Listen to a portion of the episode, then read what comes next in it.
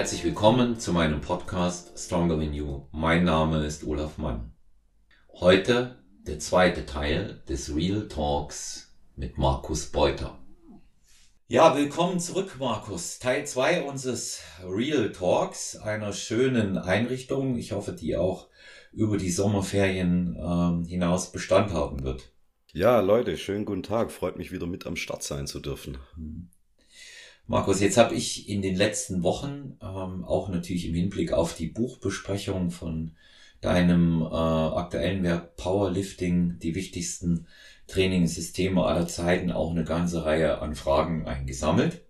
Und da kommen viele Fragen äh, ganz speziell zu deiner eigenen Trainingsroutine. Es sind auch ein paar Fragen zur Ernährung mit dabei, aber ähm, in erster Linie haben wir Trainingsroutine. Und ähm, die Fragen, die würde ich dir jetzt ganz gerne mal stellen in dem Zusammenhang. Und zwar. Ich tue, was ich kann, ja. Gerne. Und zwar wird, wurde gefragt, wie oft trainiert Markus Beuter in der Woche?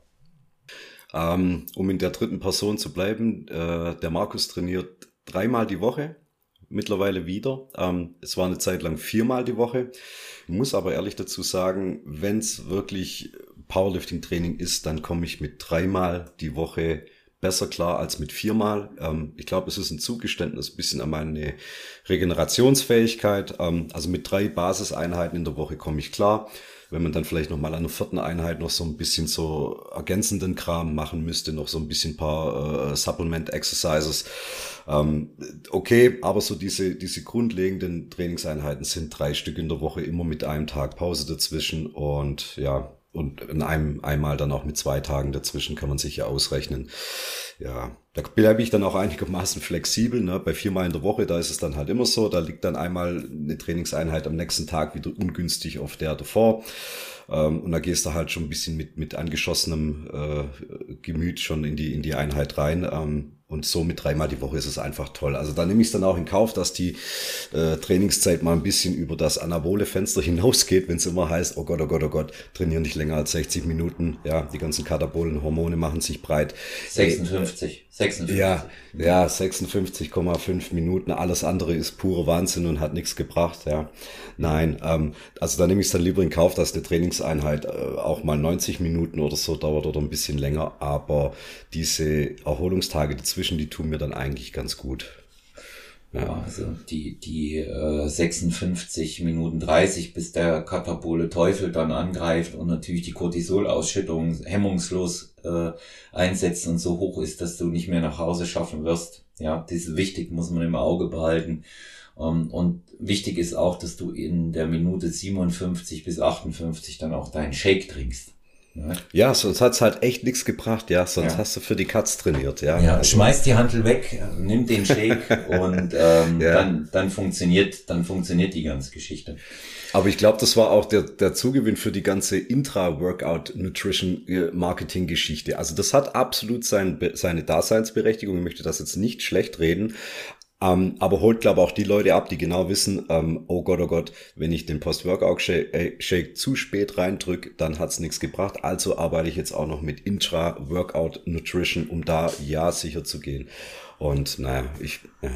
Ja, das, ähm, das ist so eine, das ist so eine Sache, äh, die natürlich weitlich ausgenutzt wird. Ich habe immer so die Vorstellung, ähm, da sitzt jemand hinter seiner Tastatur und äh, entschuldige jetzt mein Französisch und wächst so eine Geschichte irgendwann mal raus. Ja, und erzählt ja, so. dann, erzählt das und irgendwann greift das dann die Supplementindustrie auf mhm. und sagt, ja, ja, also äh, ganz genau so ist es. Wobei ich dir da auch recht gebe, was den Intra-Workout-Shake angeht oder Intra-Workout-Produkte. Ähm, die, die funktionieren schon, aber die, die, die funktionieren, muss man sich leisten können. Ja, und da gibt es, so. da, ja, und da gibt es nicht allzu viele und ähm, da muss ich sagen, ich überlege dann, wann packe ich die in meine Performance mit rein, wann gönne ich mir die und das war bei mir beispielsweise nur eine Wettkampfvorbereitung zuletzt der Fall, wo, wo es genau. auch erweitert ja. Sinn macht für mich. Ja. Da, da, da macht es total Sinn. Also das ist schön, dass du es aufgreifst, weil, also wenn du schon auch mit einem Kaloriendefizit unterwegs bist und so dein gesamtes Nährstofftiming so ziemlich hart auf Kante genäht ist, da macht es natürlich schon Sinn, wenn du sagst, okay, du versuchst dann in einer 60, 70, 80 Minuten Einheit, wo dann vielleicht auch noch ein Cardio rangehängt wird, deinem Körper ein bisschen noch was zu geben, so ein bisschen anzufüttern, ähm, dass, dass der Blutzuckerspiegel nicht komplett abfällt, dass immer noch so ein gewisser Aminosäurepool in der Blutlaufbahn unterwegs ist und so weiter. Ja, einfach das, was man haben möchte, dass es nicht gleich sofort ähm, ins, ins katabole Milieu absinkt. Ähm, aber wenn ich, wenn ich in meiner Erhalt oder in meiner Aufbauphase bin und ohnehin dreieinhalb, viertausend Kalorien zu mir nehme, Junge, da stirbst du dann halt auch nicht, wenn du mal drei Stunden nichts gegessen hast. Ne? Also da isst du anderthalb Stunden vorm Training nochmal normal, mehr oder weniger. Dann gehst du ins Training und danach irgendwann haust du dir noch deinen Shake vielleicht rein oder isst nochmal wieder eine normale Mahlzeit. Also da hast du immer noch genug in deinem Körper, dass das funktioniert. Außer halt natürlich, wenn ich auf 1800 Kalorien unten bin, ähm, da muss ich natürlich schon vielleicht ein bisschen tricksen und dann kommt halt so eine Intra-Workout-Nutrition ins Spiel vielleicht. Hm. Ja, das, äh, diese, diese Geschichten äh, mit äh, Kataboler Teufel, die Cortisolausschüttung, ähm, anaboles Fenster, ist ja, ist ja eines meiner, meiner äh, Lieblingssteckenpferde, ja. Oder ja. die Kreatinkur, ne? Und äh, wenn ich, wenn ich die, wenn ich die Dinge äh, immer dann so höre, dann äh, und es wird ja wissenschaftlich immer wieder neu erfunden von den Leuten, die lange auf der äh, Google Akademie äh, waren, ja, oder auf der Facebook Uni und ähm, du siehst, du siehst dann eben auch immer noch erweiterte äh, geistige Ergüsse, ähnlich wie Definition 15 bis 20 Wiederholungen hatten wir ja schon mal. Ich, ja, ja, ich denke ja, einfach, also, dass es eine individuelle Geschichte ist und bleibt. Ne? Hey, und ich, das will ich, das, und ich will dann auch diesen ähm, mentalen Aspekt ja auch nicht runterfahren. Also wer jetzt, wer sich dadurch auch ein bisschen pushen kann und dadurch ein bisschen gutes Gefühl kriegt, ähm, zu sagen, okay, nach 35 Minuten in meinem Training haue ich mir noch Produkt XY rein ähm, und kriege dadurch wieder so ein bisschen einen Drive ob das jetzt ein Placebo-Effekt ist oder nicht, ja, es erfüllt dann auch seinen Zweck. Also wenn er dadurch nochmal die letzte halbe, dreiviertel Stunde nochmal wieder ein bisschen Gas geben kann, dann ist doch alles in Ordnung. Ne? Ähm, früher hat man da halt zwischendurch vielleicht nochmal einen Kaffee getrunken oder einen, einen, Energy-Drink äh, äh, und dann war's gut, ne? Heute kannst du dir jetzt halt irgendwelche äh, fancy Produkte hertun, die auch nicht ganz günstig sind. Ähm, aber wenn es dir dadurch was bringt und du dadurch, wenn du vielleicht eh schon so ein bisschen fertig bist von deiner Reduktionsdiät und dies und jenes, Glykogenspeicher sind schon ein bisschen leer, weil du gerade nur, was weiß ich, 130 Gramm Carbs am Tag zu dir nimmst oder noch weniger. Ja, wenn du dann was hast, was dir da noch ein bisschen hilft durchzuhalten, ähm, dann ist doch, dann ist doch okay, dann macht es. Also wenn es jetzt nicht nur auf, auf Stimulantien-Ebene äh, stattfindet, sondern vielleicht einfach dann auch auf Elektrolytebene, Aminoebene, was auch immer, ja, dann mach's doch einfach. Wenn du dir das leisten kannst, mach es doch. Du kannst auch eine Banane essen zwischendurch, geht auch, habe ich gehört. Ne? Soll, soll nicht schädlich sein. Soll nicht schädlich sein, ja, ja. Ich glaube, es ist auch vielleicht nochmal ein bisschen der Unterschied, Leute, die in einem Public Gym trainieren und Leute, die wie ich zu Hause trainieren. Ähm, mir ist die Außenwirkung relativ wurscht. Also ich kann eine Banane essen, ne? weil Banane ist nicht gerade fancy. Ja, das hat schon bei Boris Becker in Wimbledon hat das schon ganz gut funktioniert. Ähm, warum soll es nicht bei mir in meinem Keller auch klappen? Aber wenn du öffentlich trainierst, ist es natürlich schon immer ein bisschen geil, wenn du dann äh, in die Umkleide gehst oder noch aus deiner Trainingstasche noch so, ein, so, ein, so, ein, so, einen, so einen kleinen Shake auspackst oder noch irgendwie so zwei, drei äh, äh, Kapseln oder sowas, die dir kurz reinfetzt. Ne? Das, das ist auch so, oh, oh, oh, jetzt greift du in die Trickkiste. Ne? Also ich glaube schon auch ein bisschen geil einfach. Ja, natürlich ist dann, wenn ich die Leute sehe, die das machen oder sich den äh, Booster ohne ihn umzurühren, einfach mit Pulver in den Mund stecken und irgendwas äh, hinterher spülen, ja, da ist natürlich meine Erwartungshaltung hoch, was die im Training abliefern. Ja. Ja, und, schon, schon. Ja, ja. Und ähm, das, ja, ich bin dann bin dann tatsächlich häufiger überrascht, wie wenig das ist. Aber gut, das das gehört dazu und ähm, das ist ja das macht ja das eigentlich auch aus. Und wir lästern da jetzt ja. hin wieder mal, aber ähm, jeder, jeder, der was tut, willkommen an Bord, der sich, der bereit ist, Eisen zu bewegen. Und das ist, das ist eine tolle ja. Sache. Also um, gerade ähm, Powerlifter müssen sich da auch gar nicht, entschuldige, müssen sich da auch, ja. auch gar nicht so einen Kopf machen, weil, also bei wem der Großteil das Training irgendwo so zwischen äh, drei und sechs Wiederholungen stattfindet, mit Satzpausen von dreieinhalb bis fünf, sechs Minuten, je nachdem. Ähm, also der kommt nicht, also der hat erstens mal seine Glykogenspeicher nicht so schnell leer dass er sie während dem Training noch nachfüllen müsste. Also da hast du gar nicht die Notwendigkeit dazu. Und das ist zwar ein Training, das dich zwar dann vom zentralen Nervensystem her und von der, von der, von der Konzentration her schon auch fordert. Ne? Es ist natürlich auch schwer, ähm, aber das kannst du anderthalb Stunden machen, ohne dass dein Körper da dann schon die eisernen Reserven verbrennt. Also da muss man sich dann echt keinen Kopf machen. Und deswegen, also ein Powerlifting-Training dauert meistens auch immer ein bisschen länger, eben weil du diese längeren Pausenzeiten hast. Du kannst nicht mit 45 Sekunden Satzpause durch deine 5x5 oder durch deine 6x3 Geschichten durchrennen. Das, das klappt einfach nicht. Und dann musst du ja zum Schluss immer noch ein bisschen dein Assistenzkram machen. Ne? Ähm, und das überlebst du auch ohne noch ganz gewieft dazwischendurch was zu dir nehmen zu müssen. Ja. Also, da stimme ich dir hundertprozentig zu. Ich merke das ja auch. Ich habe ja mh, mm, auch diese, ich will es jetzt nicht Powerlifting, sondern eher Powerbuilding mal nennen, weil mein Training ja schon etwas anders aussieht. Aber ich habe diese Elemente, wie du sie nennst, in den Grundübungen immer mit dabei. Und äh, diese Sache mit den Glykogenspeichern haben wir in Folge 1 vom Real Talk haben wir schon darüber geredet. Wann wird denn wirklich der, die Glykogenspeicher geleert? Absolut geleert, nur in Todesangst. Ja, da sind sie alle leer. Und ähm, man darf auch einfach mal nicht vergessen, man muss nur lange genug trainieren, dann hat der Körper seine eigenen individuellen Anpassungen vorgenommen, ohne dass ich das getan habe. Das heißt, der hebt ja, der hebt ja sein Niveau auf von dem, was er verträgt. Ja, der mhm. hebt ja auch sein Niveau äh, von dem, was er, was er an Energie verbraucht. Na? Das wird ja, das wird ja auch ständig mehr. Er passt sich ja permanent nach oben an und lernt aber auch dann äh, dementsprechend ähm, mit den Ressourcen dann umzugehen. Das, das bringen wir, das bringen wir ihm ja bei. Ja. ja. Frage. Ja, ja, sprich ruhig. Ja, Frage, Frage von mir, Markus. Nächste, äh, nächsten Bereich es sei denn, du willst da noch was ergänzen dazu. Äh, nur noch vielleicht oftmals ähm, ist es auch einfach, der Athlet ist dehydriert und merkt das gar nicht und denkt, es ist ein Leistungsabfall aufgrund von zu wenig Nahrung, zu wenig Kohlehydrate oder vielleicht doch zu wenig Koffein vorm Training. Nee, es ist oftmals einfach nur in den Stunden davor ein bisschen zu wenig getrunken. Also schau, dass du einfach mal in den Stunden vorm Training mal einfach zwei Liter Flüssigkeit äh, zu dir nimmst. Wenn du mit wenig Kohlenhydraten unterwegs bist, ergänzt da immer noch mit einer Prise ähm, Natursalz, dass das einfach auch in deinem Körper sauber aufgenommen wird und geh mal so richtig gut hydriert in dein Training rein. Dann sollte eigentlich eine, eine Zeit von zwei, zweieinhalb Stunden ohne jedwede äh, Nahrung oder, oder irgendwelche Supplements sollte eigentlich kein Problem sein. Ja, aber oftmals merkt man es gar nicht. Ne? Also ab dem Moment, wo du merkst, dass du Durst hast, dann hast du schon einen Leistungsabfall von fünf Prozent oder mehr. Dann ist es dann zu spät. Das kannst du dann auch im Training nicht nachtrinken.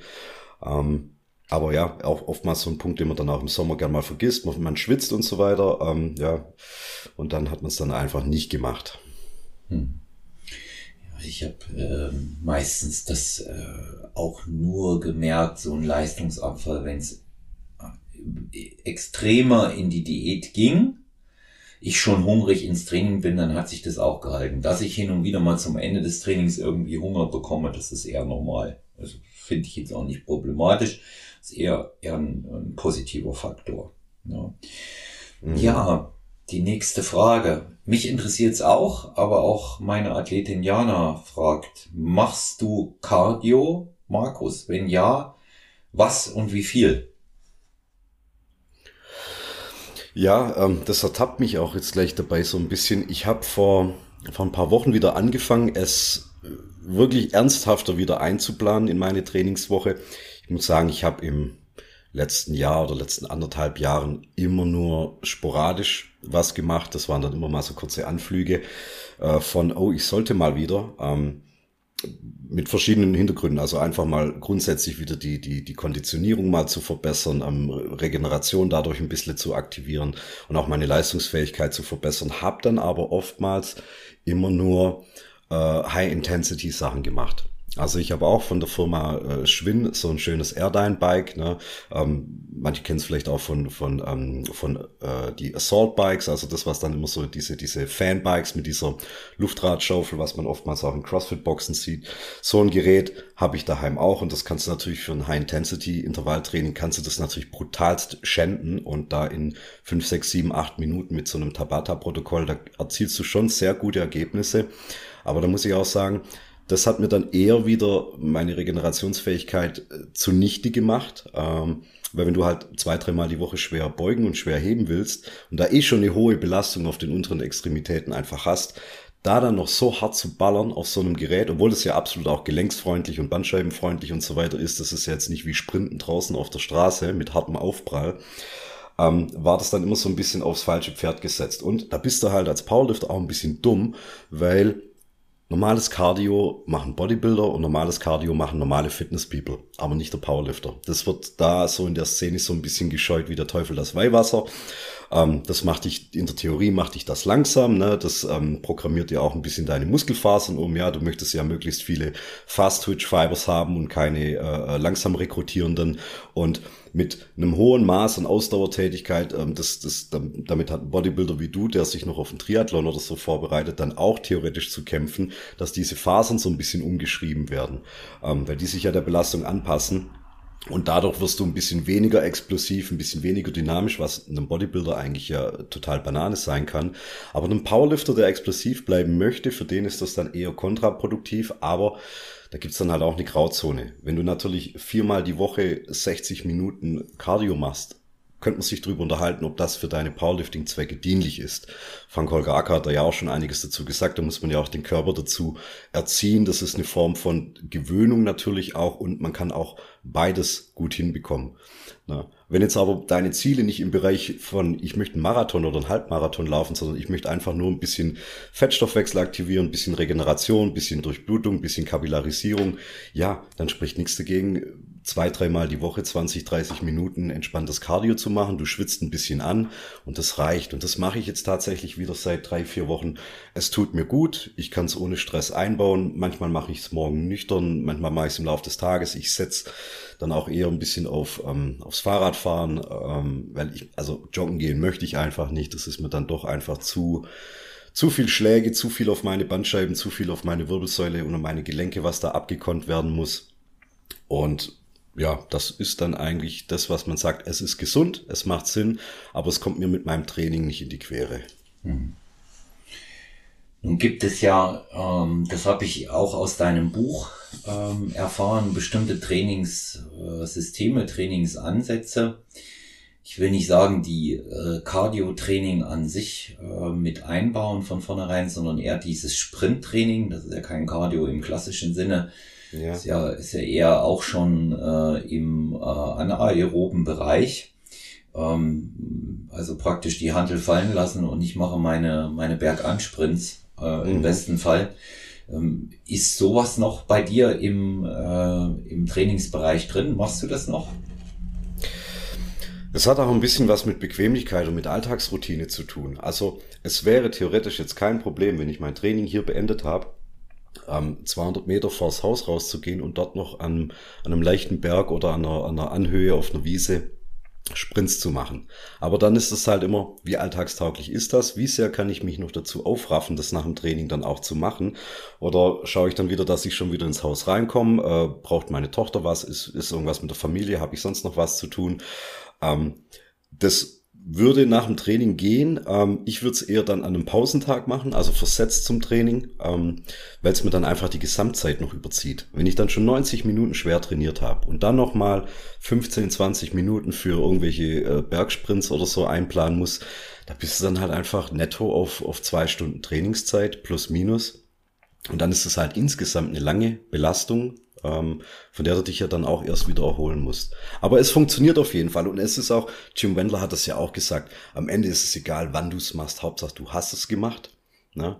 Natürlich macht es jetzt wenig Sinn, morgens um 10 harte Bergsprints zu machen und dann um 13 Uhr deine schwere Kniebeugeeinheit für die Woche. Das ist jetzt eher kontraproduktiv. Da bist du einfach schon zu vorermüdet und die Zeit dazwischen war einfach zu kurz. Aber wenn da dazwischen sechs Stunden liegen, sollte das eigentlich kein Problem sein.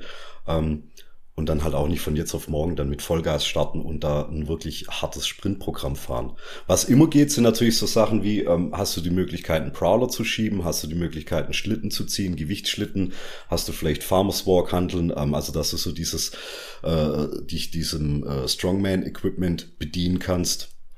Ähm, manche Studios haben mittlerweile solche, solche Areas, wo dann im hinteren Bereich mit, mit, mit Functional, da ist ein, da ist ein Rasenturf, ist da aufgebaut, wo du solche Sachen schleppen und ziehen kannst. Ähm, ja, theoretisch kann man sich das auch zu Hause her tun, aber meiner Meinung nach oder für mich persönlich ist einfach, wenn ich schon schwer mit Gewichten trainiere, dann findet mein Ausdauertraining nicht auch noch mit Gewichten statt. Du kannst wunderbar mit Kettlebell-Routinen kannst du dir wirklich den, den, die Lunge raustrainieren, du kannst alles Mögliche machen. Ähm, es gibt auch, es gibt auch dieses Langhantel-Komplex-Training, wo du bestimmt, bestimmte Abfolgen machst ohne Pause. Aber am Ende ist es halt trotzdem wieder eine Gewichtsbelastung. Es sind Hebel, es sind Scherkräfte. Und dann musst du halt den Kalender gucken. Bin ich vielleicht 24 oder bin ich vielleicht schon 44? Und das sollte dir dann vielleicht auch ein bisschen die Richtung vorgeben. Ne? Also wird es dann zum Selbstzweck oder soll es eine Unterstützung sein? Und wenn es eine Unterstützung sein soll, wie bei mir, dann muss ich meine Waffen ähm, schon sorgfältig auswählen, was ich dann da auch mache. Hm. Ja, ich sehe es ja ähm, auch als absolute Herausforderung an, ähm, schweres Krafttraining zu machen und ähm, dann dazu jetzt diese Vorbereitung auf eine auf eine Ausdauer-Challenge wie der Triathlon bei mir. Und ähm, das, das ist wirklich kein einfaches Feld. Es gibt so viele Faktoren, die man hier noch intensiver berücksichtigen muss, ähm, als es äh, vielleicht sonst der Fall ist. Ja, also sprich sowieso mal die Regeneration ganz oben. Da musst du so pendeln und so auf deinen Körper gelernt haben äh, zu hören und einzugehen und welche Signale der dir auch sendet, dass das wahnsinnig schwierig ist. Das ist, das ist die große Herausforderung. Dann habe ich gemerkt, ähm, ich habe ein paar unterschiedliche Varianten ausprobiert. Ist das Training im Bodybuilding-Style? Kommt, äh, kommt das eher dem äh, Ausdauertraining, dem Vermehrten entgegen oder eher der Powerlifting-Style? Also im Grunde nach, wenn man den Vergleich nochmal hernimmt, wie es auch äh, Frank Holger Acker sagt. Und ich muss sagen, ähm, so diese Mischung, ähm, kurz und schwer zu trainieren und ähm, immer mal wieder eine längere Einheit im äh, Hypertrophiebereich einzulegen, das funktioniert besser. Das ist jetzt so für mich meine Erfahrung, als wenn ich permanent diesen Bodybuilding-Style mache, wo du ja relativ zügig durchgehst, relativ viele Übungen auch mit dabei hast, ja, ähm, extrem hochvolumig bist. Das habe ich sowieso zugunsten der Frequenz äh, verändert, weil mir mhm. ähm, in dem Zusammenhang aktuell Frequenz ähm, besser tut, als wenn ich das anders mache. Aber ich weiß nicht, wie es bei jemand anders wäre. Und ich muss, wie du sagst, ich gehe mal noch einen Schritt weiter, du sagst im Kalender gucken, ich gucke in den Reisepass und sehe halt eben, dass ich in ein paar Tagen 53 werde und viele Dinge einfach nicht mehr so gehen und ich über die sowieso erstaunt bin, wie gut es noch funktioniert. Also, ja. Da bin ich, da bin ich immer wieder überrascht, was mein Körper ähm, da noch kann. Und ähm, aber das, äh, den einen oder anderen äh, Überlastungsreiz, den nehme ich schon mit, wo ich merke, ah, ja, so Sachen, die ich früher nie hatte, die habe ich plötzlich, man tut immer mal das Knie weh, ja, dann muckt dann doch immer mal ähm, die, die rechte Hüfte, der Beckenbereich wieder, so wie ich schon mal hatte. Das kommt dann durchs vermehrte Ausdauertraining, das gleiche ich wiederum mit schwerem Kreuzheben aus. Das sind so, das sind so Geschichte, Geschichten, die ich dann auch spüre und muss tatsächlich mehr Wert auf diese aktive Erholung legen. Da geht es jetzt nicht darum, dass ich ähm, diesen einen Pausentag mit gar nichts tun mhm. verbringe, den ich mir möglicherweise einplane, sondern wirklich ganz bewusst eine aktive Regeneration einbringe. Also ich verwende die Terragang dafür. Ja, für bestimmte Bereiche wird gerollt, auch wenn ich das Rollen auf den äh, Foamrollern für nicht mehr so effizient halte. Ja, es hat in einigen Bereichen meine Beschwerden noch verstärkt. Ich arbeite ähm, sehr, sehr häufig, häufig wenn ich äh, Beschwerden habe mit den äh, Kinesiobändern, ja, mit diesen Tapes, die helfen ganz gut. Das ist auch eine Geschichte. Beispielsweise bei längeren Laufeinheiten ähm, tape ich auch meine Knöchel, weil die die Belastung sonst nicht aushalten. Ja, da gibt es ja diese Hardtapes, die man nimmt zum Kleben und äh, umwickelt da ein, zweimal meine Knöchel, weil ich mich da beim Laufen einfach wohler fühle. Hinterher schneide ich mir das immer wieder ab oder reiße es mir runter. Ist dann auch äh, ganz gut, um äh, so eine Art Waxing für die Beine zu machen. Und ähm, das, das sind Dinge, die für mich dann auch ganz gut klappen. Aber das gehört dazu, dass ich mir das auch überlege, wie gestalte ich den Erholungsbereich aktiv. Kleine, simple Sachen. Kalt, warm duschen. Ja. Und ähm, heiße Bäder. Ähm, Bäder auch ähm, nach langen und harten Einheiten mit Epsom-Salz. Oh ja, großer Fan von, ja. Das ist die Sauna ja. des kleinen Mannes, Olaf. Ja, absolut, absolut. Und ich meine, du fühlst dich zwar, als ob äh, 80.000 Nadeln in dich reinstechen, aber eben auch nur den ersten Moment. Ja? Und das, das wirkt Wunder. Das wirkt Wunder. Und das sind die, das sind die Dinge, die man äh, dann berücksichtigen, berücksichtigen muss. Und es wird natürlich in Verbindung mit der Arbeit der absolute Fulltime-Job. Ja. Ja, das glaube ich dir sofort. Ja, das glaube ich dir sofort. Die ganze Cardio-Geschichte ja. ist auch immer, finde ich, dem geschuldet, wie dein Lifestyle so ist. Also wer wirklich aufgrund von Alltagsbetätigung seine, ach, ich nenne jetzt einfach mal diese 10.000 Schritte meinetwegen, ähm, ohnehin drin hat, der kann vielleicht sein Cardio-Training vielleicht auch so umstellen, dass es dann eher doch Richtung Intervalltraining geht oder so, dass man da eher so, so Pulsspitzen irgendwie an, anzettelt oder so. Ähm, ich habe das aber nicht. Also ich renn zwar, wenn Schule ist, zwar auch den ganzen Tag im Schulgebäude rum, muss viele Treppen rauf und runter laufen, aber ich komme nicht auf diese 10.000 Schritte. Und so, wenn ich zu Hause bin, ähm, ich habe jetzt nicht wahnsinnig viel zu tun auf den Beinen, wenn ich jetzt nicht gerade mein Gym umräumen muss. Ähm, da muss ich einfach so eine Form von, von Steady State Cardio, Low Intensity einfach fahren, um dieses, jetzt mach mal 20, 30 Minuten was konstant, wo du ins Schwitzen kommst, wenn ich das so in meinem Alltag nicht habe. Ne? Also wenn ich jetzt heute Mittag mit meiner Tochter äh, den, den Wocheneinkauf mache mit den Lebensmitteln, dann ist es eigentlich schon das, das Größte, äh, heute dann äh, drei, drei große Klappkörbe vom Auto ins Haus reinzutragen. That's it for today. Also da findet nicht mehr statt. Aber wer das ohnehin schon hat, ne? also oder wer, was weiß ich, mit dem Hund täglich raus muss oder vielleicht auch eh, eh mit dem Fahrrad zur Arbeit fährt, solche Sachen, ähm, der muss da vielleicht einfach, wenn er sich da verbessern möchte, da muss er dann anders programmieren. Und wichtig auch, protokolliert das doch einfach mal. Also es wird immer wahnsinnig ähm, umständlich und, und, oder was heißt umständlich, gewissenhaft an die Trainingsplanung und an die Dokumentation dessen rangegangen. Aber wann Ausdauertraining stattfindet, welches Ausdauertraining, mit welchem Gerät, oder welchem Gerät auch nicht, da wird sich nicht so viel Gedanken drüber gemacht. Und da fahren dann Leute oftmals einfach einen Lifestyle, gerade im Powerlifting, als wären sie in der, in der 120 Kilo Klasse, sind aber einfach nur 83 äh, Kilo irgendwas, aber verhalten sich was Ausdauertraining, was Mobilität, was Stretching und so Sachen anbetrifft, äh, anbelangt, einfach wie ein 120 Kilo Typ, der sagt, oh, nee, ich muss einfach nur groß, stark und breit sein und schwere Gewichte heben. Ja, aber davon trennen dich noch 40 Kilo. Du bist jetzt eigentlich so noch der, der Average Joe Powerlifter, ähm, der kann das ruhig machen. Also der stirbt da jetzt nicht gleich davon. Und die, die wieder XXL sind, ja, was Langlebigkeit betrifft und ähm, Alltagstauglichkeit, denen wird's dann wiederum auch nicht schaden. Ja, das habt das ja immer dann auch gesehen auf den, auf den Wettkämpfen. Da sitzen dann die großen, schweren Jungs da, haben ordentlich abgeliefert.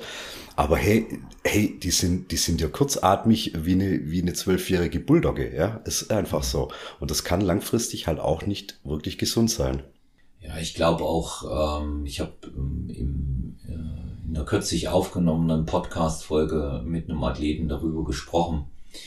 Ähm, ich glaube nicht. Ich bin definitiv davon überzeugt, dass Cardio-Training auch für schwere Leute in einem gewissen Umfang, wo es dem Wortsinn gerecht wird, Cardio, ja, yeah, Herz-Kreislauf-Training, yeah. einfach überlebensnotwendig ist. Es ist überlebensnotwendig, um die Muskulatur zu durchbluten und zu versorgen um mein Herz leistungsfähig zu halten, die Lunge leistungsfähig zu halten und schlussendlich einfach auch absolut leistungsfähig im Training zu sein. Ich weiß, das hört keiner gerne, aber alle werden älter. Die, die zwischen äh, 23 und 38 sind und sich für unverwundbar halten und denken, das geht immer und das geht immer so weiter. Ich verletze mich nicht und ich werde immer so sein. Es wird keine Probleme geben den sei hier nochmal an dieser Stelle gesagt, das geht schneller als du denkst und nichts kündigt sich per weißer Fahne an.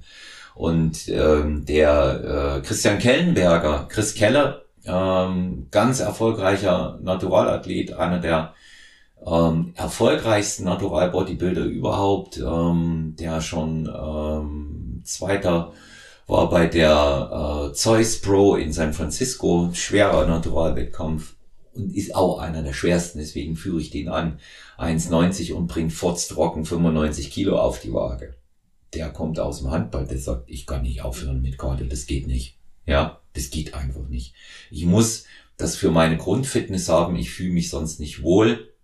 Und äh, wer keinen Bock aufs Cardio hat, sage ich immer, der soll einen Weg finden, wie es ihm Spaß macht. Für, für mich gehört's dazu. Und ähm, ich lasse das auch meine Athleten alle durch die Bank machen. Ich lasse es vor allen Dingen auch die Leute im Personal Training machen. Und mir reichen die 10.000 oder 12.000 Schritte nicht mehr aus. Reicht mir mhm. nicht mehr aus. ja klar, weil das ist eine Form der Gewöhnung dann wieder. Ja. Richtig. Briefträgertheorie. Ja. ja. Und, genau, ähm, Briefträgertheorie, Müllwerkertheorie, natürlich, ja. Ganz, ganz genau. Und dann, dann passt, dann passt sich einfach auch der Körper an. Du musst das nur lange genug machen. Ja. Und ähm, was heißt, das ist ja oft gar nicht, das ist ja oft gar nicht so lange in Wirklichkeit. Ne? Muss man auch sehen. Nee. Und es gibt Möglichkeiten, natürlich, ich meine, wer jetzt ein, ein Die-Hard-Gewichtheber ist, ähm, ob, ob mit einem Bodybuilding oder Powerlifting-Approach, natürlich es ist, es ist langweilig. Es ist, also wenn du Steady State machst auf einem Gerät in einem Zimmer, das ist mega langweilig, aber hey, come on, ähm, in deinem Alltag gibt's auch andere Sachen, die manchmal einfach monoton und öde sind. Ähm, bei sowas kannst du dir dann immer noch dein Smartphone oder ein Bildschirm irgendwie hertun, schaust du nebenher irgendwelche Sachen auf YouTube an, die du eh ohnehin mal anschauen wolltest, in den 20, 30 Minuten, das kann man machen. Natürlich alles an der frischen Luft draußen ist immer ein bisschen abwechslungsreicher und schöner, also vorausgesetzt, man wohnt jetzt irgendwo, wo man vielleicht auch schneller ein bisschen im Grünen ist und jetzt nicht irgendwo im, im, im Stuttgarter Kessel, äh, so wie jetzt hier bei uns in der Gegend, wo es dann einfach nur ja durch Asphalt, Asphaltlandschaft äh, zu, zu laufen oder zu joggen. Ähm, das ja, kann ich dann auch verstehen, dass das vielleicht nicht so der Hit ist. Ähm, ja, aber wie du sagst, da gibt's tausend Möglichkeiten. Wähle das, was du irgendwie in der Woche zwei, dreimal hinbekommst. Ähm, und dann sollte das doch eigentlich möglich sein. Also im Training tüftelt man doch auch immer ständig Sachen aus, wo man weiß, oh, das funktioniert besser als das andere. Oder man weiß, naja, ich sollte jetzt vielleicht doch mal öfters mal wieder die Übung machen, weil das ist eben meine Schwachstelle. Ja, dann sehe doch das Cardio auch als eine Schwachstelle an, wo du versuchst, eine Lösung zu finden. Hm. Ja. Ja, bevor jetzt einer äh, dann denkt, hier, wir äh, machen in allererster Linie fürs Ausdauertraining ähm, schwenken wir mal wieder zurück, aber wir ja, ja. haben nun beide festgestellt, dass es wichtig ist und es sind in erster Linie eben auch wirklich gesundheitliche Aspekte, wenn es jetzt nicht um, um Leistung für einen Wettkampf oder, oder so eine Challenge dann besteht, die ja. äh, ich mir beispielsweise vorgenommen habe. Markus, Frage von mir stelle ich mir immer wieder. In der letzten Zeit vor allen Dingen auch, witzigerweise, weil äh, da die Diät äh, auch ihre Auswirkungen hatte wie eng sollte ich mir meinen Powerlifting-Gürtel denn eigentlich schnallen? Gibt es da so eine Pauschalaussage? Also so eng wie es geht? Oder variiert das von Übung zu Übung? Ist er beim Bankdrücken enger als beim Beugen oder beim Heben? Was sagst du? Wir hatten es mal vor, das ist schon länger her, da hast du mich mal gefragt, du hast dir da einen neuen Gürtel zugelegt. Genau, um, ja. Wie bekommst du den ein bisschen äh, weicher oder noch ein bisschen komfortabler? Und dann war meine erste Reaktion, du bist Dein Körperfettgehalt ist für das komfortable Tragen eines Kraft-3-Kampfgürtels zu niedrig. Das wird immer wehtun, ne? weil bei dir, das sind einfach, da, da sitzt es einfach schneller auf dem Knochen auf, wie bei jemandem, der ein bisschen Hüftspeck und ein bisschen so einen, so einen unteren äh, Bauch einfach hat. Aber die Enge, naja gut, wenn man jetzt mit einem, mit einem, äh, also nicht mit einer Pressschnalle arbeitet, sondern mit einem guten alten ähm, ähm, Single-Prong-Belt, also wo man einfach nur diesen einen Dorn hat, wie man es vom normalen Hosengürtel auch kennt, ähm, könnte man jetzt zum Beispiel beim Aufwärmen, wenn man sagt, okay, ab, äh, sagen wir mal, ab dem Moment, wo, wo anderthalbfaches Körpergewicht auf der Stange liegen, ähm, ab da fange ich an, den Gürtel zu tragen oder als pauschale Lösung ab, was weiß ich, ab 100 Kilo trage ich den Gürtel und dann mache ich ihn aber nicht sofort so eng, als würden jetzt schon 200 Kilo auf der, auf der Handel aufliegen. Es hat immer ein bisschen was mit der Atmung zu tun. Normalerweise kommst du bei schwerem Training nicht um eine Pressatmung umher. Ne? Das heißt, du füllst dein Diaphragma, dein, dein, deine, deine untere Bauchregion füllst du mit Luft. Und das, was der Gürtel ja machen soll, ist ja einen Gegendruck zu erzeugen. Er soll ja einen Gegendruck erzeugen, dass dir quasi dein, deine Bauchdecke und alles, was dann noch in deinem Bauch zwischen, zwischen deiner, zwischen deiner Haut und deiner, ähm, deiner Lendenwirbelsäule reingedrückt wird, aber auch nur, weil du in der Lage bist, einen Gegendruck zu erzeugen. Also den Bauch einzuziehen, den Gürtel hart rüber zu schnallen, ähm, das ist absolut die unsicherste Methode, einen Gürtel richtig einzusetzen. Also im Normalfall solltest du den so eng machen, dass wenn du, dass wenn du dastehst, ohne den Bauch einzuziehen, vielleicht immer noch einen Finger reinbekommst. Und dann hast du auch noch die Möglichkeit, deine Bauchdecke mit Luft zu füllen und nach außen gegen den Gürtel zu pressen. Weil wenn du den Gürtel so hart anziehst, dass das nicht mehr möglich ist, dann schaffst du es auch gar nicht, diesen, diesen ähm, Abdominor, diesen, diesen intraabdominalen Druck aufzubauen, um da eine, eine feste Säule, ein festes Kissen zu haben, das dir dein Gewicht abfedert. Aber es stimmt schon auch ein bisschen, ist es von der Übung abhängig. Ähm, also theoretisch kannst du beim äh, beim Kniebeugen dein Gürtel mehr oder weniger äh, mittel, mittel äh, stark anziehen. Beim Kreuzheben ist das immer ein bisschen eine Typsache. Ähm, wenn du Sumo hebst wie ich, dann bleibst du vom Oberkörper eher aufrecht. Ähm, den kannst du dann auch ein bisschen härter anziehen. Wenn du conventional hebst, da krümmst du dich. Das musst du mit einbeziehen, weil sonst kann es manchmal sein, du kommst gar nicht richtig an die Stange ran. Da macht sich dein Rücken dann unten schon zu schnell krumm, weil der Gürtel das dann einfach abblockt.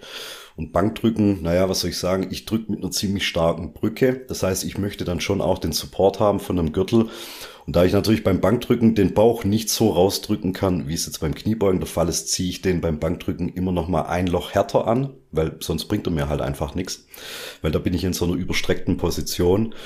Ähm, und da kommt es halt wirklich auf deinen Bankdrückstil an. Also wenn du normal drückst, ohne eine harte Brücke, bin ich auch der Meinung, brauchst du im Normalfall gar keinen Gürtel. Wenn du jetzt vielleicht nicht irgendwie ähm, aus, aus Verletzungspräventionsgründen den vielleicht doch lieber hinmachen möchtest, mhm. um den ein bisschen äh, Support zu geben, aber eigentlich müsste es dann nicht vonnöten sein.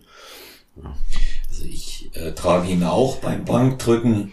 Intuitiv hatte ich äh, das Gefühl, dass er beim Bankdrücken am engsten sein muss, ohne dass mhm. ich mich jetzt jemals ähm, so damit beschäftigt äh, habe wie du.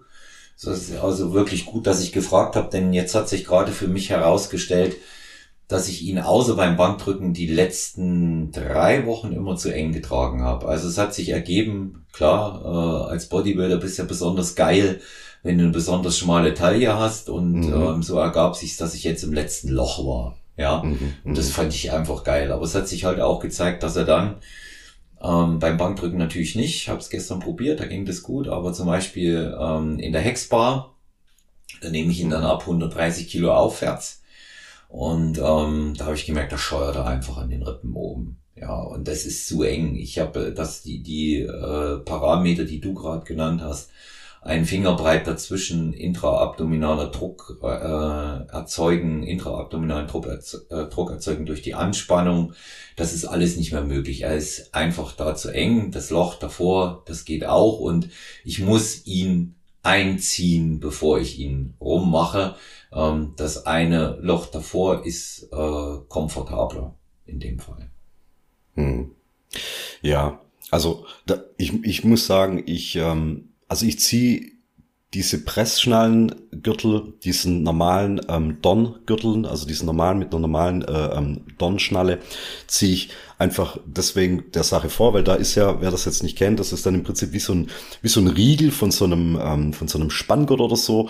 Man legt den Gurt an, hakt zwei Ösen vom Gurt ähm, auf der gegenüberliegenden Seite ein und klappt dann so, einen, so eine so eine Chrom, so eine so eine verchromte Schnalle klappt man dann über und dann zieht er sich noch mal drei Zentimeter fest und diese Arretierung, die muss man vorher mit dem Schraubenzieher in der Regel muss man setzen. Das heißt, das ist dann unveränderlich und dadurch hast du dann immer dieselbe Weite oder dieselbe Enge.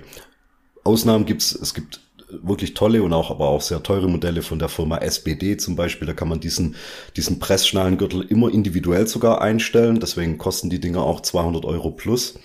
Ähm, aber sie ähm, ersparen einem dieses Prozedere mit diesem, ich muss den Gürtel hart nach hinten ziehen, ne, dass so, dass, ich sehe es dann manchmal schon, dass da der, der, Trainingspartner mit am Gürtel ziehen muss, um auf das, auf, auf, auf das unterste Loch zu kommen. Das ist dann aber auch nicht zielführend. Das ist dann eigentlich auch nicht das, was man machen sollte. Ähm, du verwendest aber schon einen Kraft-3-Kampfgürtel, ne? Also 10 Zentimeter breit, ungefähr ja, 10, 12 also Millimeter stark. 10, ja, mindestens 10 Zentimeter breit und 80 Zentimeter stark gefühlt. Also ehe ich den weich hatte, habe mhm. ich den so klein eingerollt, wie es ging und mit Panzerband umklebt und erstmal eine Nacht im Spind liegen lassen, damit mhm. er sich bewegen ließ. Jetzt tut er das mittlerweile so ganz gut.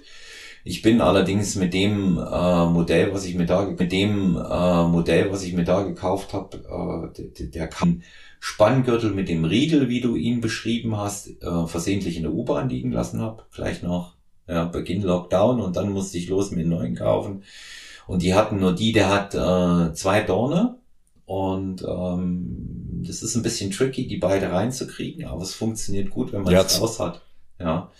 Ja, Und ich- zwei Dorn ist auch absolut oldschool, verwendet keiner mehr, nur noch, nur noch ähm, mit einem Einzeldorn, ähm, Ja. weil der Doppeldorn, das ist einfach noch so ein Ding von früher, das bringt gar nicht mehr. Ne? Also Ja. das ist jetzt nicht stabiler deswegen. Nee, das glaube ich, das glaube ich auch nicht. Also das ist einfach auch, ähm, denke ich, der, ähm, der Tatsache geschuldet, dass der breit ist und dass das so angelegt war. Es ist ein guter Gürtel, es ist gutes Leder. Ähm, ich habe ihn aber trotzdem noch relativ günstig gekriegt, hier in München, sogar im Geschäft, nicht bestellt, sofort mitnehmen können. Die, äh, wie es Maschinen verkaufen, die beim AKW da in der Fliegenstraße auch nicht allzu oft solche Teile. Und ähm, hat mir ungefragt noch einen Rabatt gegeben und ähm, dann habe ich völlig unsinnigerweise dann Zughilfen mitgenommen. Zu dem Thema komme ich gleich noch. Und ähm, ja, und aber der, der tut seinen Zweck. Also ich bin mit dem Ding mittlerweile sehr zufrieden. Ich mag Mhm. das. Ich habe das Gefühl, dass ich bis auf jetzt hier ähm, diese ähm, Aktion, ich habe die schmalste Taille, ähm, damit eigentlich auch im Bauchmuskelbereich gewonnen habe. Und ähm, ich habe mir in der Zwischenzeit eben auch angewöhnt, ähm, dass ich ihn dann nur bei den schweren Sätzen nutze, schon auch versuche, ähm, weitest, für mich schwere Sätze, weitestgehend ähm, auch ohne zu arbeiten. Und ähm, da, damit komme ich eigentlich wirklich super zurecht. Ja. Also um es abzukürzen, am Ende ist ein Gürtel dazu da, die Leistung zu steigern. Du bist dadurch in der Lage, eigentlich mehr Gewicht zu bewältigen. ja. Und es dient eigentlich weniger der Verletzungsprävention. Weil wenn du einen Gürtel brauchst, um dich nicht zu verletzen, dann stimmt grundsätzlich was nicht mit deiner Übungsausführung oder du hast dann einfach Schwachstellen im, im, im unteren Rücken, ähm, die du damit kurzfristig natürlich umgehen kannst, aber langfristig äh, setzt du dadurch natürlich den Kurs für, da wird was kommen auf jeden Fall. Ne? Sa sagen, sagen ja auch viel zu viele, dass sie es nehmen, weil sie sich nicht verletzen wollen. Da sage ich, dafür ist er nicht da. Ja. Also dafür ist er nicht da, dafür machst Ja. du Krafttraining eigentlich, Ja. dass du dich nicht verletzen sollst. Ja. Ja. Das sage ich auch den Leuten im, im PT und dann natürlich auch den äh, schwerer oder sehr schwer trainierenden Athleten. Der Gürtel ist nicht zur Verletzungsprävention da. Du sollst lernen, noch besser deine Bauchmuskulatur anzuspannen. Das ist eine vereinfachte Version, äh, das mit dem intraabdominalen Druck zu erklären. Und ähm, so, so wird das eben auch erstmal klar, warum binde ich mir das Ding eigentlich drum. Ja, ja. Ja, damit ich einfach besser anspannen kann, damit ich in der Lage bin, einen Fixpunkt vorne zu haben. Und ähm, viele binden sich den auch um, ähm, weil es eine schmale Taille macht und es geil ist, so durchs Studio zu laufen. Ja, der wird dann einfach dran gelassen nach den ersten ein, zwei schweren Übungen, bis man ihn dann zum Schluss noch bei, bei, bei den Curls und beim Trizepsstrecken einfach auch noch einfach dran lässt, ne, weil es einfach so einen Look gibt. Einfach Ganz dran wichtig. lässt, ne, weil es einfach so einen ja, Look ganz gibt. wichtig. Also für, ja, für Bizeps. Curls habe ich ihn ja in erster Linie gekauft. Ja, Ja. da, da ist es, da ist es die, da ist die wichtigste Sache überhaupt. Ja. Ja, ich komme ich komm jetzt gleich zum nächsten äh, Equipment-Thema und das ist die Zughilfe. Ähm, Super, ja, wichtiges Thema eigentlich. ja, denke ich auch, dass sie wichtig ist. Ich gebe mal mein Feedback zur Zughilfe, mein persönliches. Ähm, geht nicht für mich. Funktioniert nicht. Ich weiß es nicht, warum. Ich kann es nicht sagen. Ich habe es immer wieder probiert, auch ähm, auf viele wertvolle Tipps hin. Jens Patrun, erfolgreicher Naturalathlet, äh, Gesamtsieger der internationalen deutschen Meisterschaft, mit dem ich schon häufiger trainiert habe, ähm, sagte, Olaf Mensch, nimm Zughilfe, ist besser für dich. Und ich komme mit einer Zughilfe einfach nicht klar.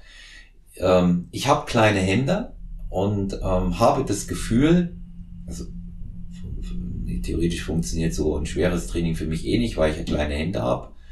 Ähm, ist aber wie mit der Hummel. Und ähm, Ja, ja, ja, ja. ja, und ich will das ja auch widerlegen. Mein Vater hat ja mal zu mir gesagt, ähm, wo es ums Boxen ging, haben wir in unserer langen Folge gehabt, ähm, du, du bist zu weich fürs Boxen. Das wird nichts, kriegst nicht hin. Also das sind so, das sind so Sachen, die will ich ja dann auch widerlegen. Aber die Zughilfe selber, die macht das noch problematischer. Ich habe ja noch mehr Umfang, den ich kompensieren muss. Und ähm, ich habe auch schon verschiedene Varianten probiert, ähm, was die Zughilfe angeht. Und ich hebe tatsächlich ohne besser. Und was ohne nicht geht, lasse ich. Ja, und erstaunlicherweise schaffe ich beim Hexbar-Kreuzheben, wo man sicherlich nicht diesen, ähm, diese grundlegende Problematik hat, wie beim äh, regulären oder bei den, beim Sumo-Kreuzheben, aber ich schaffe beim Hexbar-Kreuzheben ohne Zughilfe, ähm, habe ich ja meinen Rekord aufgestellt mit den 193 Kilo einmal. Ja, oder auch, ich meine, da braucht man es vielleicht nicht zwingend, aber ich habe zuletzt äh, 163 äh, mal 5 gehoben, das war es vor paar Tagen, und habe die nicht gebraucht und da ist auch nichts gerutscht. Also ich komme nicht klar damit. Ich weiß, dass es viele machen, ich weiß, dass sie notwendigerweise ihren Platz haben. Und jetzt wichtig auch für alle, die zuhören und die mich kennen und die bei mir trainieren. Und deshalb empfehle ich es auch, wenn man damit zurechtkommt. Und jetzt äh, mal, Markus, äh, dein Standpunkt zu dem Thema. Also ich kann da schon wirklich was dazu sagen. Ich habe vor einem Jahr habe ich eine zweiteilige Artikelserie im ähm, MHX-Magazin, was über die Plattform von Asia Sports läuft, zum Thema Griffkrafttraining verfasst. Und also, um es von hinten her abzukürzen, wenn du nicht gerade Powerlifter bist, der auf der Wettkampfplattform im Kreuzheben abliefern muss ohne Zughilfen, dann kannst du Zughilfen verwenden, wie du lustig bist.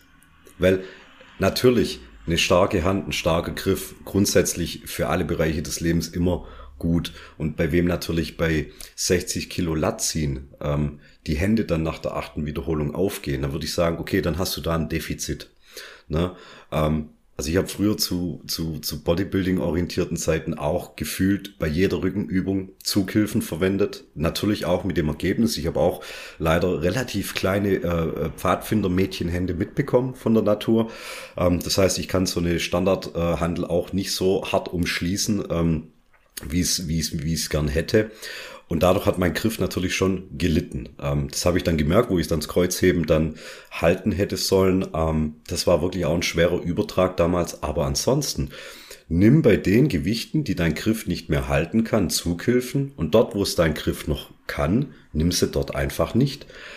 Natürlich nicht bei allem, ne? Also äh, kette dich jetzt nicht mit allem ran, aber du weißt ja selber auch als Bodybuilder, es gibt einfach auch, gerade bei, bei Rückenübungen ist oftmals der Moment, wenn du den Griff wenn du dich da nicht so hart drauf konzentrieren musst, dann kannst du dich besser auf deine Zielmuskulatur fokussieren, ähm, kriegst einfach ein bisschen andere äh, äh, Geist-Muskelverbindung hin, als statt dich immer nur auf dieses, okay, quetsch den Griff, halt den Griff, ne? Ähm, sondern du kannst einfach ziehen, du kannst einfach das machen, was die Übung bezwecken soll und verschwendest da ein bisschen weniger Konzentration und Energie auf diese, auf diesen Griffkraftaspekt. Aber ansonsten, wie gesagt, es steht komplett frei, ähm, wer mit Zughilfen arbeiten möchte und aber trotzdem sagt, ja gut, aber die Griffkraft ist mir trotzdem wichtig aus den und den Gründen, der kann ja ergänzend da dazu ein Griffkrafttraining noch durchführen. Also du kannst im Training deine Zughilfen verwenden. Ähm, spricht aber nichts dagegen, dann am Ende vom Training dann noch ein gezieltes Griffkrafttraining zu machen. Da gibt es auch diverse Möglichkeiten. Das Einfachste ist tatsächlich, sich an eine Klimmzugstange ranzuhängen auf Zeit ähm, um dadurch einfach langfristig ein bisschen deine Griffkraft aufzubauen. Ähm, aber wenn jetzt dein Fokus darin besteht, im, im, im Lattziehen deinen Rücken richtig aufzupumpen und da was abzuliefern und dein Griff einfach nicht mitmacht, ja, dann ist eigentlich klar, dass ich mich dafür Zughilfen entscheiden möchte. Mhm. Und, und auch die Wahl der Zughilfen gibt's verschiedene Modelle. Also der Klassiker ist ja immer der mit dieser Schlaufe ums Handgelenk rum, wo dann dieses lose Ende dann noch zweimal um die Stange rumgeschlungen wird. Es gibt diese Gewichtheberriemchen. Ähm, das sind alles gute Möglichkeiten. Die schlechteste Wahl ähm, ist, sind tatsächlich diese Haken. Habe ich immer mal wieder gesehen noch äh, früher, dass diese, diese, diese Handgelenksbandagen, wo dann dieser, dieser gummiummantelte Haken noch dann drin ist, weil, also da muss ja dann deine Hand gar nichts mehr machen. Also da hast du dann auch gar keine Verbindung mehr zum Gewicht. Das ist ja dann wirklich eingehängt, als ob deine, als ob deine Finger dann gar keine Aufgabe mehr hätten. Ähm, kann ich mir jetzt langfristig nicht vorstellen, dass das da glücklich damit werden wirst, weil dadurch ähm, ja retardiert ja eigentlich völlig die Funktion deiner deiner Hand. Das ist die schlechteste Wahl. Aber alles, was mit Riemen und mit mit ähm, ähm Sachen, die rumgeschlungen werden, dass du trotzdem noch die Handel normal greifen musst, normal packen musst, ist eigentlich schon schon legitim. Hm. Und was rätst du nun solchen Zughilflegasthenikern wie mir? Also es ist ja offensichtlich für mich ein Problem äh, mit den äh, kleinen äh, Fötchen und ähm, dann äh, des sich erweiterten Umfanges durch die Zughilfe dann zurechtzukommen. Ja, natürlich trägt dann dadurch die Handel ein bisschen mehr auf, wenn man ja einen Stoff drumrum oder so, so ein Textilband äh, drumrum schlingen muss. Dadurch wird es ein paar Millimeter vom Umfang her wieder größer werden. Ähm, aber das ist dann einfach eine, wie soll ich sagen, ist jetzt vielleicht ein bisschen unverschämt, aber es ist eine, einfach eine Gewöhnungssache. Ähm, es gibt Ware, es gibt, es gibt die Zughilfen, da muss man das nur einmal rumschlingen, dann hast du, dann trägt das wenig auf, dann gibt's welche, da muss man es zweimal rumschlingen, dann hast du wieder ein bisschen mehr Material zwischen deiner Handfläche und der, und der Stange. Ähm, das ist dann vielleicht nicht so förderlich. Ich muss immer sagen, wenn ich Zughilfen verwende, dann habe ich immer einen daumenlosen Griff, ohnehin schon. Also ich mache dann wirklich nur so einen, so einen Affenklammergriff ohne Daumen, weil den Rest halten die Zughilfen, beziehungsweise meine Hände, die dann noch dieses Riemchen gegen die Stange pressen und ich nehme dann meinen Daumen komplett raus aus der Bewegung. Dadurch habe ich auch wieder ein bisschen anderen Touch auf der Stange selber, weil ich dann nicht noch diese Nötigung habe, meinen, meinen, meinen kurzen stummeligen Daumen noch um die Stange rumzuschieben, sondern nö, den lasse ich einfach oben neben meinem Zeigefinger legen und kann damit ähm, ziehen und gerade bei den ganzen Rückenübungen oder so, wo es vonnöten ist, ähm, ja, da habe ich dann einfach auch eine ganz gute äh, äh, Muskelkontraktion, die ich dadurch erzeugen kann. Aber stell dir halt immer die Frage nach dem Sinn und Zweck. Wenn du mit Trapbar, mit, mit, mit einer Trapbar oder mit einer Hexbar am Kreuzheben bist, dann hast du ja einen neutralen Griff. Das ist ja ohnehin der stabilste, na, weil dir da die Handel nicht aus den Händen rutscht und da kriegst du ja ein ordentliches Gewicht hochgezogen. Ähm, wenn du Klimmzüge ausführst und das Gefühl hast, das geht ohne Zughilfen nicht, vielleicht da auch mal mit dem Griff rum experimentieren, vielleicht auch mal einen neutralen Griff verwenden anstatt einem, einem pronierten Griff oder mit einem supinierten Griff hat man meistens auch immer ein bisschen weniger das Problem, dass einem die, die Stange aus den Händen rutscht. Und ganz ehrlich, wenn du kein Powerlifter bist, besteht keine Notwendigkeit, mit einem Kreuzgriff normales Kreuzheben zu machen. Wozu? Wozu? Du kannst ganz normal mit dem Oberhandgriff ähm, und Zughilfen könntest du Kreuzheben machen. Sprich nichts dagegen. Interessiert keinen. Oh, ich kann sie auch weglassen, ne? Ich kann sie du kannst sie auch weglassen. Ja klar, ja. aber wenn ich natürlich mit Zughilfen 30 Kilo mehr ziehen kann auf Wiederholung, mhm. dann muss ich mich für die Zughilfen entscheiden. Weil interessiert ja dann zum Schluss auch keinen, wenn ich sage, naja gut, ich habe 170 für 5 gezogen, hätte aber mit Zughilfen 200 für 4 ziehen können. Ja, warum hast du es nicht gemacht? Ja, weil Zughilfen uncool sind. Ähm, ja, das, ja nicht weiter.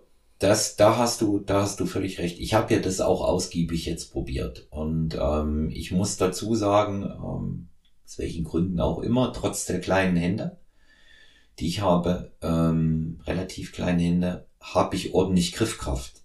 Es ist nicht so, dass ich da einen signifikanten Mangel verspüre, der mich hindert, äh, bessere Trainingsergebnisse zu erzielen. Also so, wie ich es ganz oft sehe, dass er beim Latzug verwendet wird, brauche ich nicht. Beim Klimmzug brauche ich auch nicht. Ja, ist nicht, ist nicht notwendig. Ich rutsche nicht ab. Die Kraft ist einfach da genau. und das, das hält. Ich kann das halten. Also ich fühle mich auch ohne nicht limitiert. Tatsächlich nicht.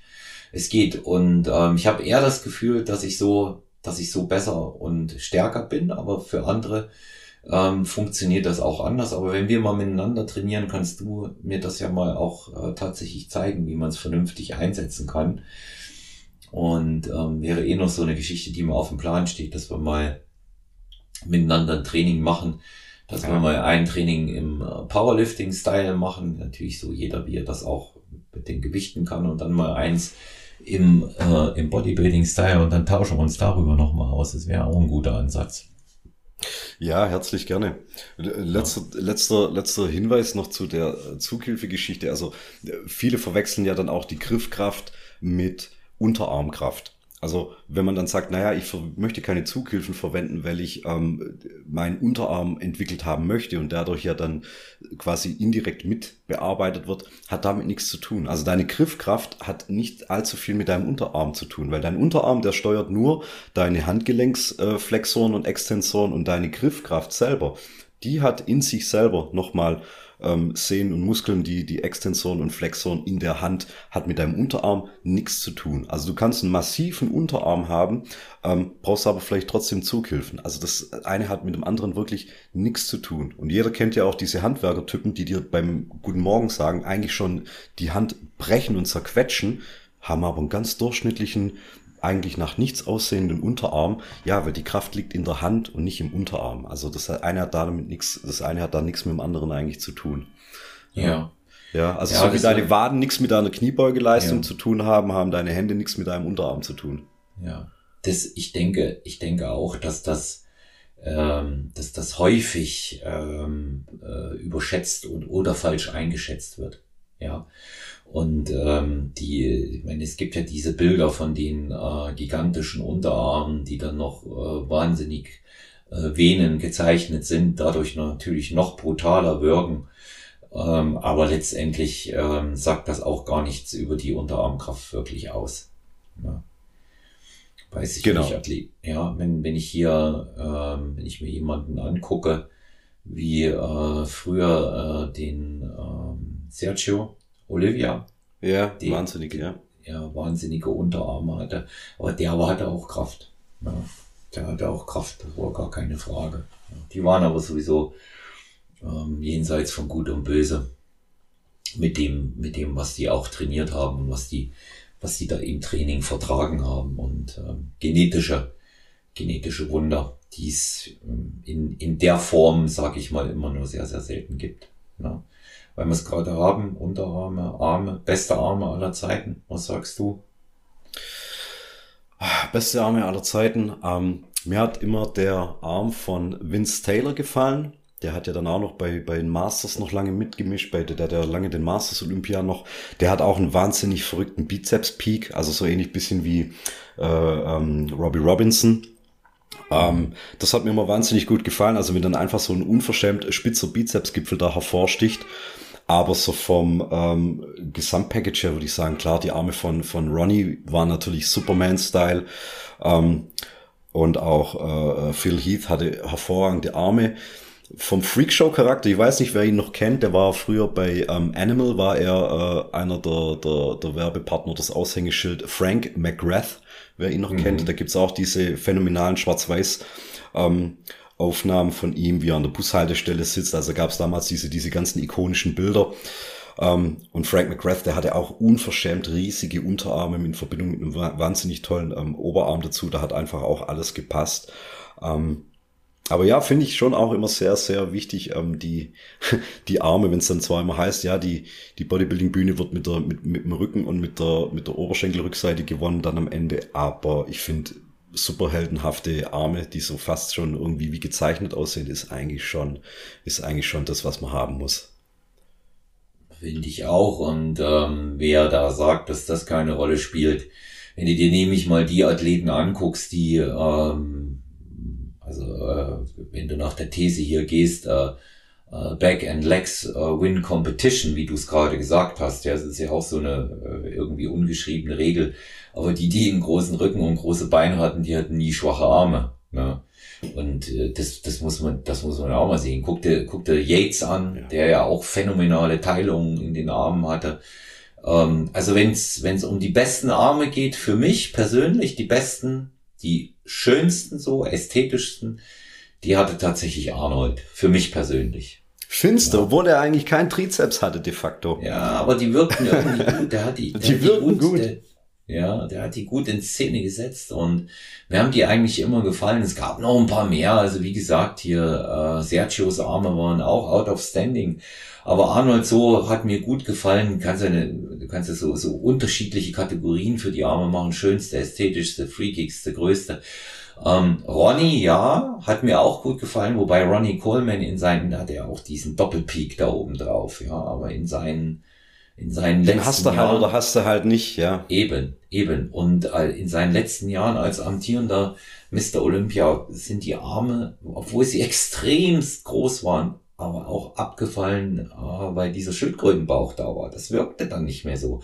Hast du bei Heath letztes Jahr gesehen? Ja, absolut äh, top in der Rückenansicht, die Arme immer noch super gut, aber dann von vorne wirkt das dann anders, wenn der, wenn der Bauch so komisch aussieht und nicht weiter vertiefen, aber da wirkt das anders. Aber Heaves Arme auch äh, absolut, absolut äh, top, würde ich auch zu den, zu den besten mitzählen. Schönste für mich Arnold und freakigste mit aller, allergrößten Abstand Rowley, ja, Winkler. Der, wenn, wenn du, wenn du den siehst, ähm, die sind, äh, ja, das sind deine, deine, meine Oberschenkel, Markus. Ja, ich muss sagen, ich bin da auch nach wie vor immer ein Fan von den großen Jungs einfach. Ähm, ja, ja, auch. Das muss nicht unbedingt immer besser sein, aber es ist einfach das, tut mir leid, was mich, was mich beeindruckt. Ähm, ja, das ist dann einfach so die absolute Maxime. Ähm, da, davon muss man jetzt nicht immer die Regel ableiten, aber es ist für mich immer so ein, so ein ähm, so, so, so, so State of the Art, was ist maximal möglich und da davon wird alles andere dann ähm, abstrahiert und davon kann man dann mit allen Sachen weiterarbeiten. Das ist wie wenn jetzt wieder ein neuer Fast in the Furious rauskommt. Die Filme kann man zwar für Schwachsinn halten von der Handlung her und dass das auch nach dem neunten Teil jetzt einfach mal ausgelutscht ist, aber es setzt einfach einen neuen Standard in Sachen, was ist im Actionbereich möglich ja, ob du das jetzt gut findest oder unterhaltsam oder, oder, oder als, als, als äh, Schwachsinn abtust. Aber es zeigt einfach einen neuen technischen Standard, der möglich ist. Und so sehe ich das bei den schweren IFBB-Jungs auch. Du musst das nicht ästhetisch und schön finden, aber es ist einfach die Maxime dessen, was gerade möglich ist. Und das setzt einfach den Kurs meiner Meinung nach. Ja, ich, ich sehe das, ich sehe das äh, genau wie du und ähm, wir, wir sind äh, uns ja auch beide darüber einig, dass das auf dem normalen natürlichen Weg nicht möglich ist. muss übrigens dazu sagen, es gibt auch einige sehr beeindruckende Natural-Bodybuilder mit äh, sehr, sehr schönen und sehr, sehr großen Armen. Also ich will da mal ein paar aufzählen, das müssen wir auch nicht vergessen, so aus dem aktuellen Bereich. Also brachiale Arme hat der Patrick Teutsch. Also die ist schon ein bisschen mit Mitte 30 schon. Äh, ja, das sagt mir was, ja. Ja, toll. Mit Mitte 30 nicht der Freak-Faktor Freak-Faktor für mich Daniel Kubik, der auch schon bei mir war, ganz junger Athlet, auch schon was gewonnen hat, dieses Jahr wieder an den Start geht. Brachiale Arme. Absolut Wahnsinn und großartig. Und eben nicht zuletzt hier, ähm, der vor kurzem bei mir im Podcast war, Chris Keller, den wir demnächst senden. Ähm, also für einen Athleten mit der Größe, mit 1,90, weiß selber, wie schwer es da ist, äh, das dann ein bisschen freaky hinzukriegen. Hat ja, sofort, der, ja, ja. Ja, hat er echte Kanonen. Es sieht eben beim 1,90 Athleten 40 Zentimeter nicht so aus. Ne? Da musst schon mit 45, 46 oder mehr kommen und die noch messerscharf definiert. Ja. Und ich sage auch immer, ja, wie es mal, äh, mal ein Kumpel zu mir gesagt hat, das ist halt ein Arm. Ja, ist halt ein Arm. Aber wenn er Teilung hat, ist es ein richtiger. Ne? Man sollte schon Bizeps und Trizeps dort unterscheiden können. Ja, die, die Qualität sollte jetzt natürlich nicht immer der Quantität hinterherstehen. Ähm, aber Olaf, frag mich doch mal ganz spontan, wenn ich jetzt nur noch ein Körperteil trainieren könnte. Ne? Also ich habe jetzt nicht vor, ja. irgendwie noch auf eine Bodybuilding-Bühne zu gehen oder das Powerlifting weiter zu verfolgen. Ich könnte jetzt nur noch eine Körperpartie trainieren mit verschiedenen Übungen. Ne? Also da habe ich ein Repertoire, aber es ist nur noch eine Körperpartie. Frag mich doch mal, welche das wäre. Also einmal angenommen, Markus, du könntest nur noch eine Körperpartie trainieren und alles andere wäre dir verboten, welche wäre das? Die Schultern. Mhm. Ich würde, ich würde, ich würde wirklich, also es ist natürlich eine Dilemmasituation, ne? Also da, da büßt du natürlich immer was ein, aber ähm, wahrscheinlich wäre jetzt zu erwarten, dass man sagt, ah ja, da würde ich dann, würde ich dann nur noch Unterkörper trainieren, weil da trainierst du ja alles andere indirekt irgendwie mit oder so. Nee, Quatsch. Für diesen Look dass du von vornherein in einem Sweatshirt oder in einem, in einem lockeren T-Shirt aussiehst wie ein richtiger Kraftsportler, sind deine Schultern. Schultern, die wie Bowlingkugeln seitlich rausstehen, die ein bisschen überproportioniert sind, die dich einfach in die Breite stretchen. Ähm, du kannst einen dicken Armel haben, du kannst eine, eine, eine flächige, massige Brust haben oder einen breiten Rücken, aber Schultern sind einfach Schultern. Und da muss ich sagen, da führt kein Weg dran vorbei. Ich finde es auch immer Leute, die ich auf der Bühne sehe, wo die Schultern dementsprechend da sind. Oder auch sonst, wenn ich Athleten dann in, in, in Kleidung sehe. Ähm, Schultern ist einfach das, wenn du es nach außen zeigen möchtest. Ich rede jetzt nicht von Funktionalität, was mir jetzt im Alltag noch ein Schultertraining bringen würde im Vergleich zu, äh, ich könnte immer noch Beine trainieren, ich könnte noch Kniebeugen machen oder so. Das ist gar nicht das Ding. Aber rein, rein ästhetisch gesehen, ähm, solange ich noch breite Schultern habe, die rund gefüllt sind, die diesen 3D-Look haben, siehst du eigentlich immer aus wie ein ordentlicher äh, Kraftsportler. So. Bin ich auch 100% deiner Meinung, weil viele vollkommen unterschätzen, was die Schultern äh, im Gesamtlook für die Arme ausmachen. Wenn du diese, diesen Kanonenkugellook dort oben hast und das noch schön rausgearbeitet ist, also ich sag mal, der Körperfettanteil sollte für gute Schultern, damit man sie auch sieht, schon noch äh, in einem moderaten Bereich auch einfach sein. Ja, dann, ähm, dann wirken die Arme auch einfach brachialer, dann hast du andere Übergänge und ja, Schulter. Deswegen ist äh, Schultertraining auch ähm, etwas, was man definitiv nicht vernachlässigen sollte. Also nur mit Bankdrücken wird's nichts. Nee, ja? und auch nur mit so mit so schweren Verbundübungen wie wie Military Press oder oder oder oder Nackendrücken oder so oder Schulterdrücken mit Kurzhandel. Damit allein kriegst du das nicht hin. Also Nein. du musst die hintere Schulter trainieren, wie ein Gestörter, dass es diesen richtigen äh, Transformer-Look gibt, dass da hinten noch so ein, so ein Knubbel rauskommt, wo man sich eigentlich fragt, hä, was ist denn das? Ja, was das aussieht wie ein Tennisball, der unter die Kleidung eingenäht wurde. Ja, du kommst an Isolationsübungen eigentlich nicht vorbei, egal wie breit dein Schlüsselbein angelegt ist. Na, man kann immer auf die Isolationsübungen ein bisschen verächtlich runterblicken, aber wenn du nicht gelernt hast, wie richtig Seitheben für dich funktioniert, ob das jetzt mit dem Kabelzug ist, an der Maschine oder mit freien Gewichten, völlig wurscht, aber wenn du nicht weißt, wie für dich Seitheben einen Effekt produziert, dass dir hinterher die Schultern aus dem T-Shirt platzen, ähm, dann wird das nichts werden. Ist immer mit drin, Seitheben zweimal die Woche bei mir, einmal Maschine, einmal frei, ja. Frontheben, Shrugs mit Kurzhandeln äh, oder mit der Langhandel, da variiere ich. Hintere Schulter trainiere ich auch zweimal, tatsächlich äh, einmal am Kabelzug und einmal auch mit Hanteln. Dann nehme ich die äh, Kay Green Gedächtnisübung für die für die äh, hintere Schulter, ja, der fast aufrecht mit einer mit einer Banklehne vor der Brust steht. Ah, ich kenne das dann, Video von dir, ja. Ja, ja, ja und ähm, ja. das ist einfach auch eine, die das beschleunigt hat und überdies mal für die Leute, die von den Verbundübungen auch mit leichteren Gewichten nichts halten, ähm, neben der Optik, die dann natürlich auch, wenn es entsprechend diätetisch verarbeitet wird, herauskommt. Ich habe das Gefühl, dass ich mich extrem verbessert habe äh, beim Heben und beim Drücken. Ja, also das schadet überhaupt nicht, weil man einfach auch mehr Druck bringen wird, was die Bank angeht. Und eine starke hintere Schulter macht die Schulter als ähm, ich sag mal schon sensiblen Bereich für Verletzungen beim schweren Drücken gar nicht mehr so anfällig, ja. Ist einfach Der gesamte so, ja. Bereich stützt, ne. Ja. Supraspinatus-Szene ist besser eingefasst, die Rotatorenmanschette kann anders arbeiten, ja. Und, ja. und mach mal einen Schulterlockout auf der Bank, wenn du ordentlich äh, hintere Schulter hast. Das funktioniert viel anders. Du spürst du plötzlich, dass da was da ist. Ja. Und für Powerlifter, die gerne die Stange wie die meisten ähm, tief ablegen hinten, ist es immer gut, wenn der hintere Delta-Anteil wirklich wie so ein Kissen rauspoppt, weil dann weißt du auch, wo du die Ablage hast.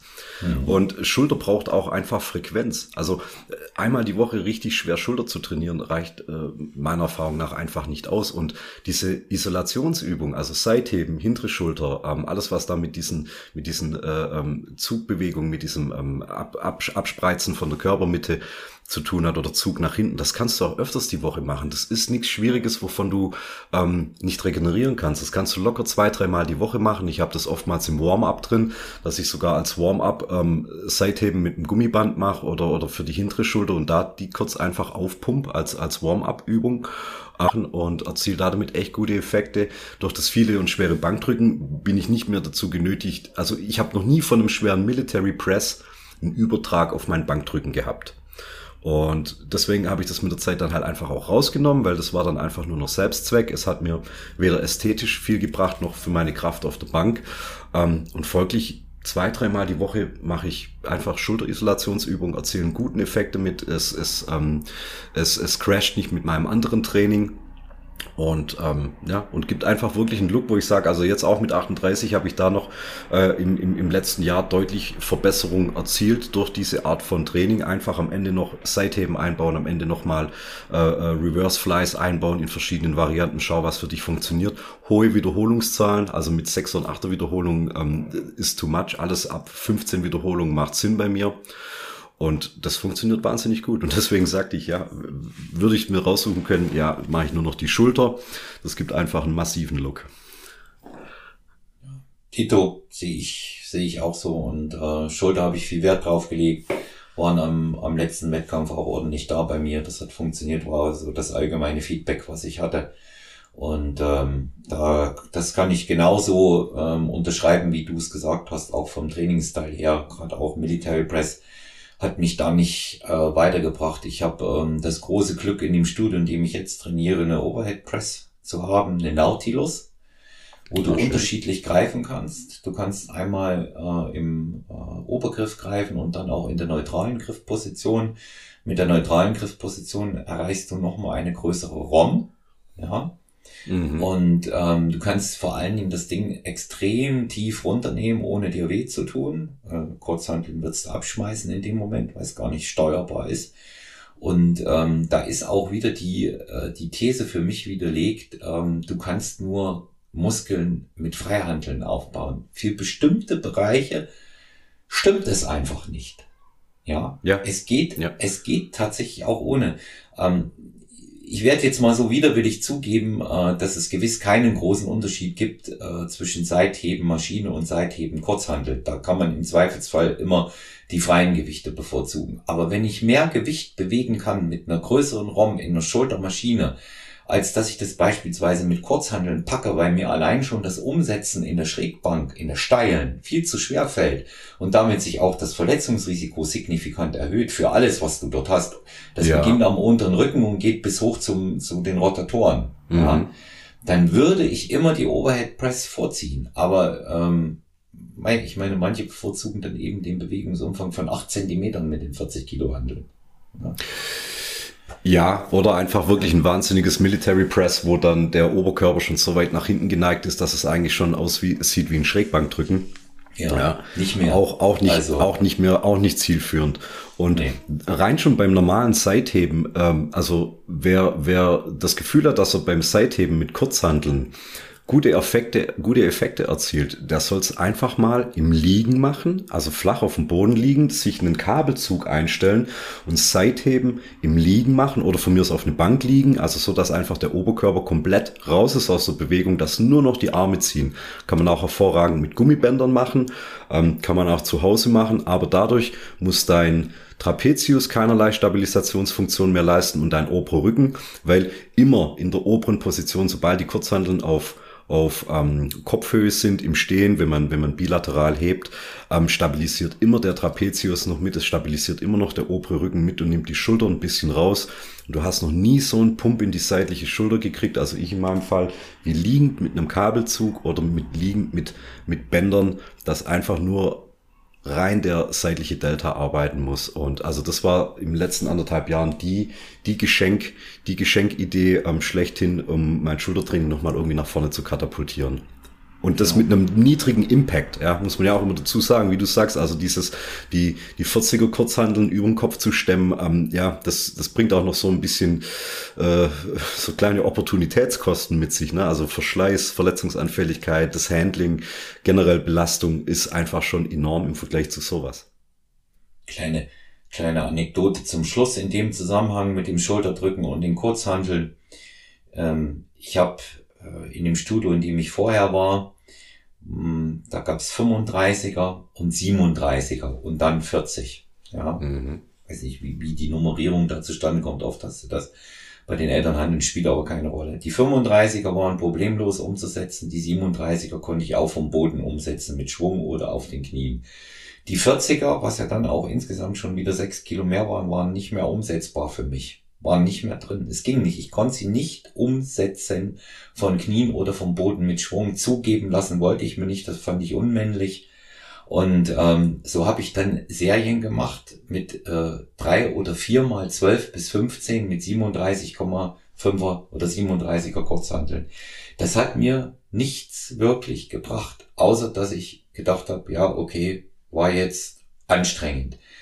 Ich bin ein halbes Jahr in dieser Overhead Press Maschine drin und kann den unteren Rücken an die Bank ransetzen, weil ich nichts umsetzen muss. Worauf ich auch wirklich achte, dass das gesund ist und kann nur das drücken, was ich wirklich über den Kopf bringe, sonst lasse ich es runter. Und schwupp sind die Fortschritte wieder da.